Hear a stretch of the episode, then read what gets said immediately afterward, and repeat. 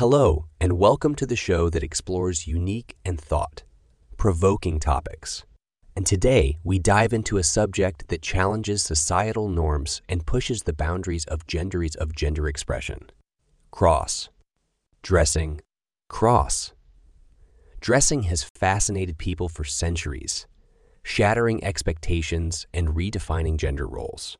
Throughout history, individuals who cross, dress, often referred to as cross dressers or drag queens, have challenged societal norms by blurring the lines between masculine and feminine presentation.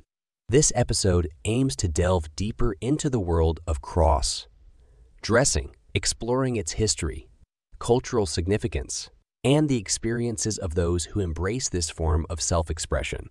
Join me as we embark on this journey, seeking to understand the motivations and experiences of cross dressers, debunking myths, and promoting a greater acceptance of diverse gender expressions. To better appreciate cross dressing, it's essential to acknowledge its historical roots. Cross Dressing can be traced back to ancient civilizations, where theatrical performances often featured characters who assumed the guise of the opposite sex. In various cultures such as ancient Greece, Rome, China, and India, cross dressing was a common artistic device that allowed performers to explore different personas and challenge prevailing gender constructs. The modern LGBTQ movement owes much of its progress to the courageous individuals who risk their safety by openly cross, dressing during the Stonewall riots in 1969. Since then, the visibility of cross dressers has continued to increase, partly due to the influence of media and entertainment. However, it is crucial to distinguish between cross dressing and drag, as the two terms are often used interchangeably but have different connotations. Cross. Dressing typically refers to individuals who enjoy wearing clothing, typically associated with the opposite gender in their everyday lives. Whereas drag often refers to an artistic performance where people exaggerate gender expression for entertainment purposes. Cross. Dressing, for many individuals, is an integral part of their identity.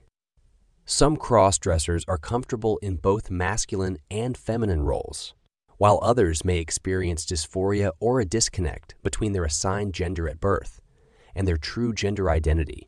It's important to note that not all cross dressers are transgender, as cross.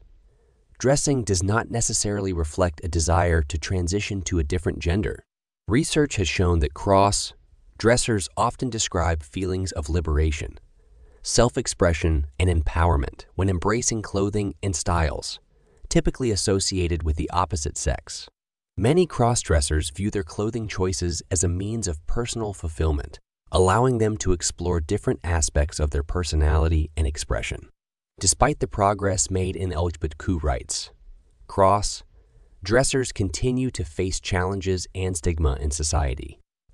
Misunderstandings and misconceptions often surround cross dressing, leading to discrimination, harassment, and even violence.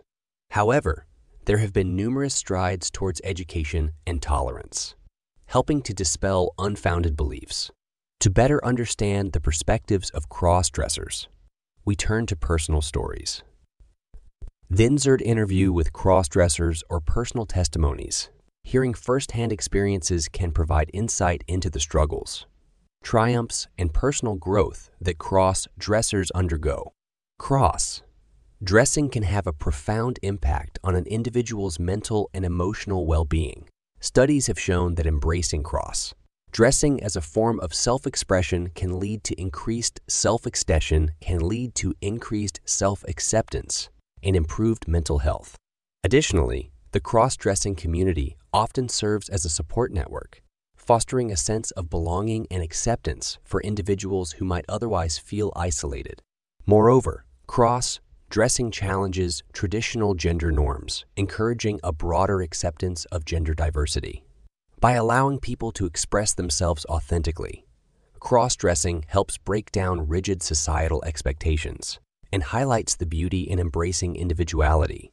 As we come to the end of this episode exploring the intriguing world of cross dressing, we've journeyed through its historical roots, cultural significance, and the experiences of those who embrace cross dressing as a form of self expression.